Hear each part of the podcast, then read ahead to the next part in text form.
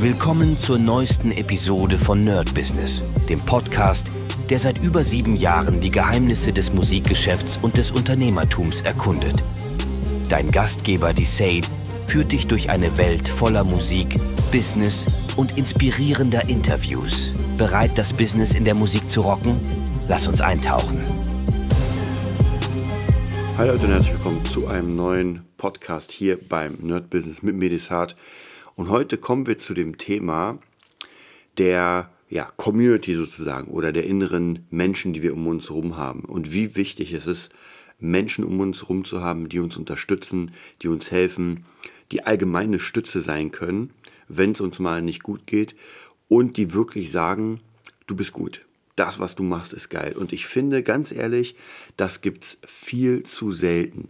Die meisten Menschen, und das ist eigentlich noch ein zusätzliches Thema, was ich später machen wollte. Ich baue es hier so ein bisschen ein, aber man merkt, die Gesellschaft wird immer narzisstischer. Jeder ist nur noch für sich zuständig. Keiner guckt auf den anderen. Ähm, es ist unglaublich viel Neid unterwegs, das wirklich destruktiv schon sein kann. Und gerade wenn man sowas anmacht wie TikTok und Insta und so weiter, das ist schon wirklich krass. Ich hatte gestern ein sehr interessantes Gespräch in der Pause mit einer Künstlerin, mit der ich gerade arbeite. Ähm, und wir haben uns auch sehr, sehr viel über TikTok und den ganzen Kram unterhalten. Die hat auch eine, ich sag mal, unter anderem eine schwere Zeit hinter sich. Mm, und da merke ich immer wieder, weit weg von diesem TikTok, Insta und Social Media Fake, das ist ja wirklich einfach Fake. Das ist, und ich bin immer wieder überrascht, wie viele Menschen sich da ähm, vielleicht wollen sie es auch. Also wie viele Menschen das für bare Münze nehmen und an den ganzen Kack glauben. Ja, irgendwelche, habe ich auch gestern gesehen, irgendwelche äh, Fake, äh, wie heißen das so, so Fake-Interviews und äh, Fake, Fake-Nachrichten, also ganz abgefahrene Sachen, wo man einfach sieht, dass hier jemand bezahlt wurde, um irgendwie einen Kack zu labern. Und das gar nicht stimmt. Das wird natürlich immer wieder auseinandergenommen, gerade wenn man dann später die Leute noch ein bisschen stalkt, sage ich mal, und guckt, okay, wer ist das eigentlich? Dann merkt man, hey, das, was ich gerade gesehen habe, weil ich hier Fake, also Interview, das stimmt gar nicht. Hm. Aber es gibt auch viele Menschen, die einfach gerne in diese Welt rein wollen und vielleicht auch gar nicht raus wollen. Sagen, ey, ich bin da gerne und ich lasse mich davon komplett einlullen. Ja, leider, leider ist das halt nicht die Realität. Und gerade wenn man dann in die Realität wieder zurückgeht und sich mit Menschen unterhält, äh, face to face, äh, sieht man, dass das Leben doch ein bisschen anders funktioniert als in diesem ganzen Online-Ding. Ja, und wir haben ja letztens äh, so ein bisschen über Dating gesprochen und sowas. Und da, das geht alles einher. Also das ist ein großes und Ganzes. Man kann nichts voneinander abspalten. Mm, und die eine Sache bedingt die andere. Ja, wenn wir erfolgreich im Beruf sind, das heißt natürlich noch nichts.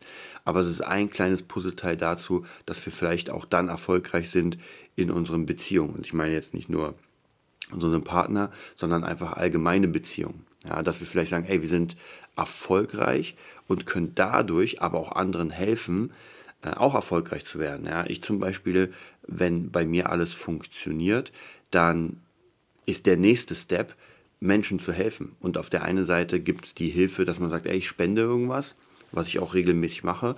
Oder es gibt auch die Möglichkeit zu sagen, ey, ich habe in meiner Umgebung jemanden, der Hilfe gebrauchen kann, ja, für, bei dem es sich lohnt, äh, Zeit und vielleicht auch Geld zu investieren, um diese Person nach oben zu bringen. Solange sie natürlich dabei ist. Ja, wenn jemand es selbst nicht will, dann ist das natürlich ein bisschen schwierig. Aber wenn jemand wirklich sagt, ey, ich habe da mega Bock, aber ich weiß nicht, wo ich anfangen soll, ich brauche hier und da Hilfe, dann, wie gesagt, bin ich, also gerade in der Musikwelt, in anderen Welten wird das vielleicht ein bisschen schwieriger, wo ich mich nicht auskenne. Aber in der Musikwelt ist gar kein Problem zu sagen, ey, kein Problem, ich gebe dir mein Wissen und weiß was ich, vielleicht ein paar meiner keine Gerätschaften und helfe dir. Das mache ich auch immer mal wieder bei Schülern. Bisher war das eher ein, ich sag mal, Minusgeschäft. Ich habe so viele Dinge ausgeliehen und nie zurückbekommen. Ich weiß nicht, ich habe meine allererste Gitarre, habe ich auch einem Schüler ausgeliehen, der nur eine ähm, Akustik, glaube ich, hatte, aber er wollte unbedingt E spielen. Dann habe ich gesagt, ey, gar kein Problem, hier, nimm mal den Verstärker mit, nimm mal die E-Gitarre mit, probiere dich mal ein bisschen aus. Und ja, irgendwann dann war das äh, weg und ich hatte ihn nicht mehr. Ja, oder auf der anderen Seite, ich hatte äh, von durch äh, einen, Freund von mir äh, jemanden, na, eigentlich war es mein Schüler. Ich hatte einen Schüler und mit dem war es mal ganz cool. Äh, der hat irgendwie Connections gehabt zu Gitarrenschmieden und, und, und. Und dann habe ich gesagt, mein Laboga, mein 4x12er Amp, hat dann gesagt, ey, ich kann ihn reparieren, weil der irgendwie anscheinend kaputt war. Ja, ob das jetzt so stimmt, weiß ich auch nicht, weil am Ende ist rausgekommen, dass der ein ziemlicher Spinner ist, der Typ. Und auf jeden Fall hat er gesagt, ja, er hat ihn repariert. Und dann habe ich ihm gesagt, ey, kein Problem, ich verkaufe ihn dir für sehr günstig. Und dann äh, wurde aus dem, das ist eigentlich günstig, wollte er noch weniger und irgendwann war es, ja, hat er gar nichts bezahlt. Ja, habe ich, den kenne ich jetzt sozusagen nicht mehr und der Labogo ist weg. Aber da muss ich auch sagen, ähm, und das ist eine Sache, die, die, an der ich lange, lange gearbeitet habe und immer noch arbeite. Es macht keinen Sinn, an bestimmten Sachen nachzurennen, weil es kostet nur Energie. Ja, natürlich könnte ich jetzt nachrennen und versuchen, den Amp zu finden und nachtelefonieren. Und, und irgendwann habe ich für mich einen Schlussstrich gezogen und gesagt, ey, weißt du was, ist mir egal, soll der den behalten? Ja, in dieser ganzen Zeit, wo ich mir den Stress mache, nach dem Amp zu suchen und irgendwie da Stress zu provozieren, habe ich schon tausendmal mehr Kohle gemacht, um mir bessere Amps oder weiß ich was zu holen, ja. Also von dem her. Und man muss natürlich hier auch abwägen, ob eine Sache es wert ist, hinterher zu rennen oder nicht. Also ich sage jetzt nicht, egal was ist, lasst es in Ruhe. Darum geht es nicht. Es geht aber darum zu gucken, was der Kosten-Nutzen-Faktor ist. Und wie gesagt, gerade in dem Bereich, das ist ein sehr gutes Beispiel, auch meine erste Gitarre, ja, ich könnte jetzt versuchen, äh, den Schüler ausfindig zu machen. Ist jetzt natürlich schon einfach mal, glaube ich, sieben Jahre her. Das wäre eben komisch. Aber ich weiß ja, welche Kontakte er hatte. Also ich habe ihn ja auch durch den Kontakt bekommen. Könnte ich auch suchen und sagen, ey, hier meine Gitarre. Aber Leute, das ist egal. Klar, es ist ein, vielleicht ein äh, Wert, persönlicher Wert. Ich sage, oh, das war meine erste Gitarre. Aber ey, Leute, scheiß drauf. Ich habe im Studio gerade einfach Gitarren im Wert von knapp 30.000 Euro und äh, da ist das egal, ob ich jetzt hier die 300 Euro Ibanez habe oder nicht. Wie gesagt, und die würde sowieso nur stauben, weil ich würde sie nicht spielen. Und die meisten Gitarren, die ich noch hier habe, hängen einfach nur rum seit mehreren Jahren und sehen nur gut aus. Also von dem her, deswegen sage ich ja, man muss immer gucken, wie das da aussieht, ob es sich lohnt, ob es sich nicht lohnt. Aber um zurückzukommen zu dem Thema mit der Community. Hm, auch hier ist es natürlich schwierig, denn diese Community sich aussuchen, also Leute, mit denen man sich umgibt, ähm, erfordert ein bisschen Feingefühl, ja, dass man einfach auch, und da wird man oft auf die Schnauze fallen. Also wenn ich mein ganzes Leben, wieder, vielleicht irgendwann, noch nicht, noch macht es keinen Sinn, aber vielleicht irgendwann eine Art Biografie, Memoiren oder sowas. Nur dazu muss ich irgendwas Krasses leisten. Also es ist irgendwas muss passieren, dass ich sage, ey, ich habe das und das aufgebaut, damit die Leute auch am Ende, wenn sie mein Buch lesen, jetzt abgesehen von euch, die sowieso alles von mir wissen, äh, die aber einen Benefit haben und sagen, ah, okay, der hat, äh, keine Ahnung, äh, Cinematic Sound Productions kreiert, die mit Hans Zimmer arbeiten. So. Und dann macht es auf jeden Fall Sinn zu sagen, okay, Leute, das ist was sehr Großes, ihr kennt das. Ähm, wie bin ich dazu gekommen?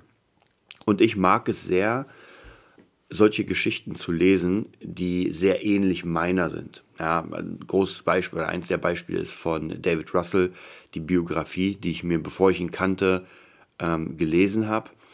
Und ich habe mich sehr, sehr verbunden gefühlt, weil wir einfach ein sehr, sehr ähnliches Schicksal teilen. Natürlich nicht genauso, aber sehr, sehr viele Punkte ecken da an und deswegen glaube ich, haben wir so ein gutes, also deswegen verstehen wir uns so unglaublich gut und können immer mal wieder sagen, hey, wie geht's dir, was machst du so und uns auch gegenseitig helfen und sowas und haben auch gar keinen Stress irgendwie zu denken, oh, der eine nutzt den anderen aus. Ähm, und das ist, glaube ich, auch noch so eine Sache, die, die, die so zu den Soft Skills zählt.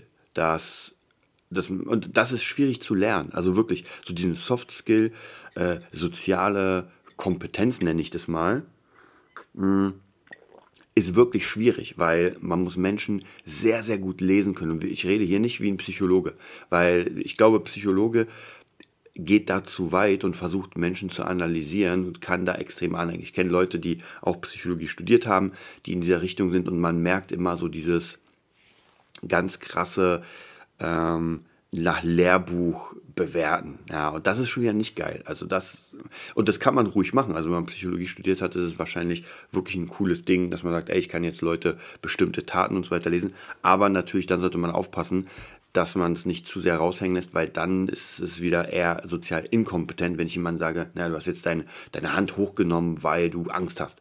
Ja, du verschränkst deine Arme, weil du dich fürchtest. Ja, das ist natürlich total bescheuert, den gegenüber das zu, sagen, sondern offen und ehrlich und nicht analysierend.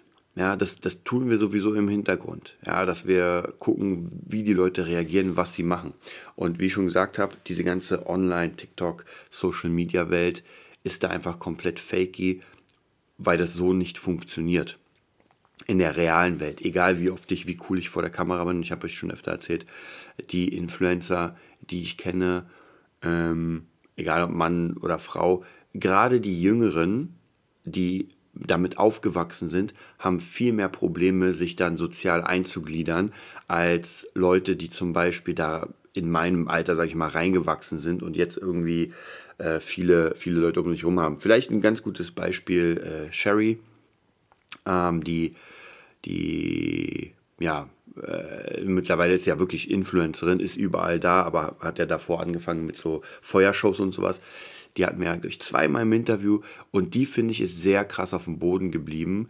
Macht jetzt ziemlich viel Influencing, ist auch richtig in aber ich habe zumindest das Gefühl, also zumindest als ich das letzte Mal mit ihr geredet habe, dass sie da reingewachsen ist und, ähm, und sich trotzdem geerdet da rein begibt und nicht praktisch, ich bin, ich habe sofort diesen, diesen äh, Trubel, ja, wie früher die ganzen Schauspieler, Macaulay Culkin, gutes Beispiel, die einfach komplett abgedriftet sind, als sie dann viel Kohle hatten.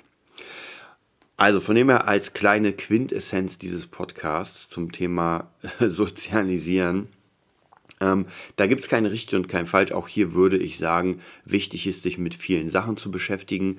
Ähm, denn wenn man in einer Runde ist und viel zu sagen hat, ich habe, wie gesagt, gestern hatte ich eine ähm, Sängerin da, wir haben eine Stunde ungefähr gequatscht auf der Couch, als wir jetzt Pause gemacht haben und haben es unglaublich gut verstanden, weil wir einfach, weil sie auch sehr, ich sag mal, wortgewandt ist, viel Ahnung hat, studiert auch gerade, ähm, ich glaube, irgendwelche Wissenschaften, IT-Wissenschaften und nee, IT in, in Wirtschafts-, Wirtschafts-IT, sowas. Und man merkt, dass er einfach Ahnung hat und dass man wirklich, wirklich gut mit ihr reden kann. Über alle möglichen Themen. Und sogar wenn man sich in dem einen oder anderen Thema nicht so gut auskennt, schafft man es trotzdem, irgendwie mitzureden und sagen, ey, ich denke das und das, ohne irgendwie ähm, extrem zu sein. Also auf jeden Fall sehr, sehr cool. Dann würde ich sagen, entlasse ich euch in den Tag. Ich wünsche euch einen mega erfolgreichen Tag und wir hören uns dann nächstes Mal wieder. Das war's für heute bei Nerd Business, dem Podcast, der dir zeigt, wie du in der Musikbranche durchstartest. Wir hoffen, du hast wertvolle Einblicke gewonnen und Inspiration für deine eigene Reise gefunden. Vielen Dank, dass du dabei warst. Vergiss nicht, uns zu abonnieren und mit deinen Freunden zu teilen. Bis zur nächsten Episode. Stay tuned and keep rockin'.